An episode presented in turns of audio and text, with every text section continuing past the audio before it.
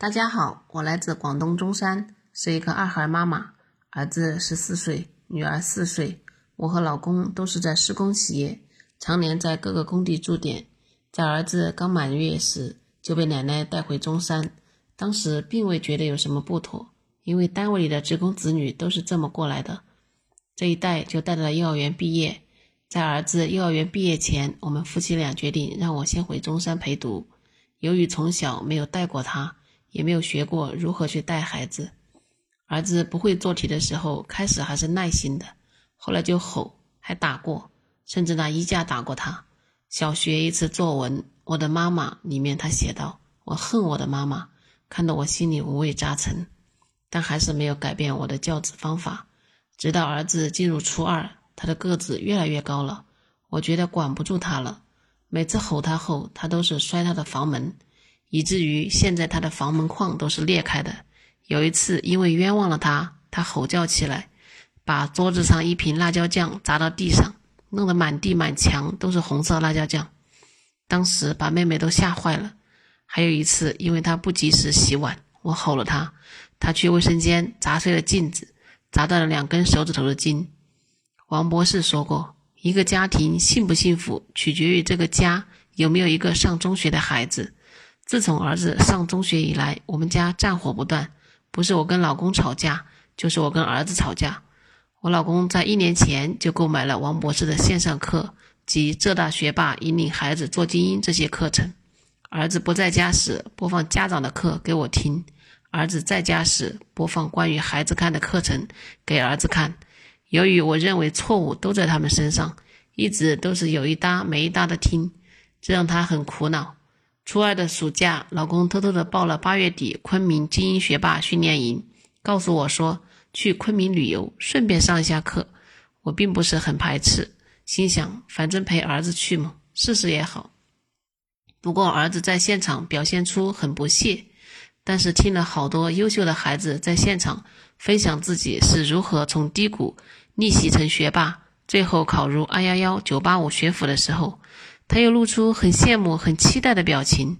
特别是看到曹红老师的女儿从四百多分的成绩进步到六百一十二分，考入北京一所二幺幺大学，并且在现场王博士给他颁发一万元奖学金的时候，他相信这原来是真的。这就印证了王博士说的“百闻不如一见，听一百次不如见一次”这句话。我听完三天课。心中触动非常大。回到家后，我就利用一切碎片时间听奥巴马线上课。有一次开车时，听着听着开错路了都没觉得。就这样听了一段时间，我觉得这样也不行，记不住，我就开始跟人分享，建群分享，记笔记，跟家长交流，跟老公探讨，持续了一个月多一点。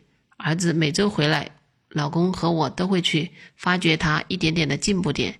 例如，你的字比之前写的工整了，你的房间收拾得很整齐，你越来越会控制自己的情绪了，等等。又过了一段时间，期中考试成绩出来了，看到老师发来的成绩，比之前月考进步了五十名。等他回来时，我当作不知道，我就问他：“看你心情不错，是不是有什么高兴的事情呀？”他故作轻松地说：“这次考试进步了五十名。”看到他脸上洋溢着喜悦的笑容，我故作惊讶地说：“哇，进步这么多呀，太厉害了！看来你最近很努力，恭喜你，离目标又近了一小步，加油！”又过了几个星期，家长会上，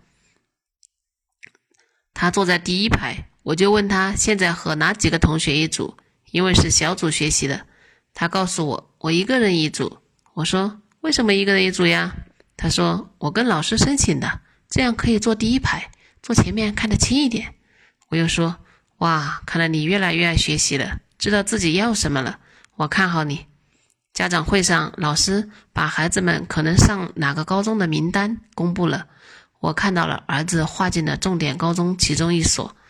元旦节前一周，儿孩子回来告诉我，因为他是社长，一次舍友在休息时间不听劝说，继续吵闹，他把舍友揍了一顿。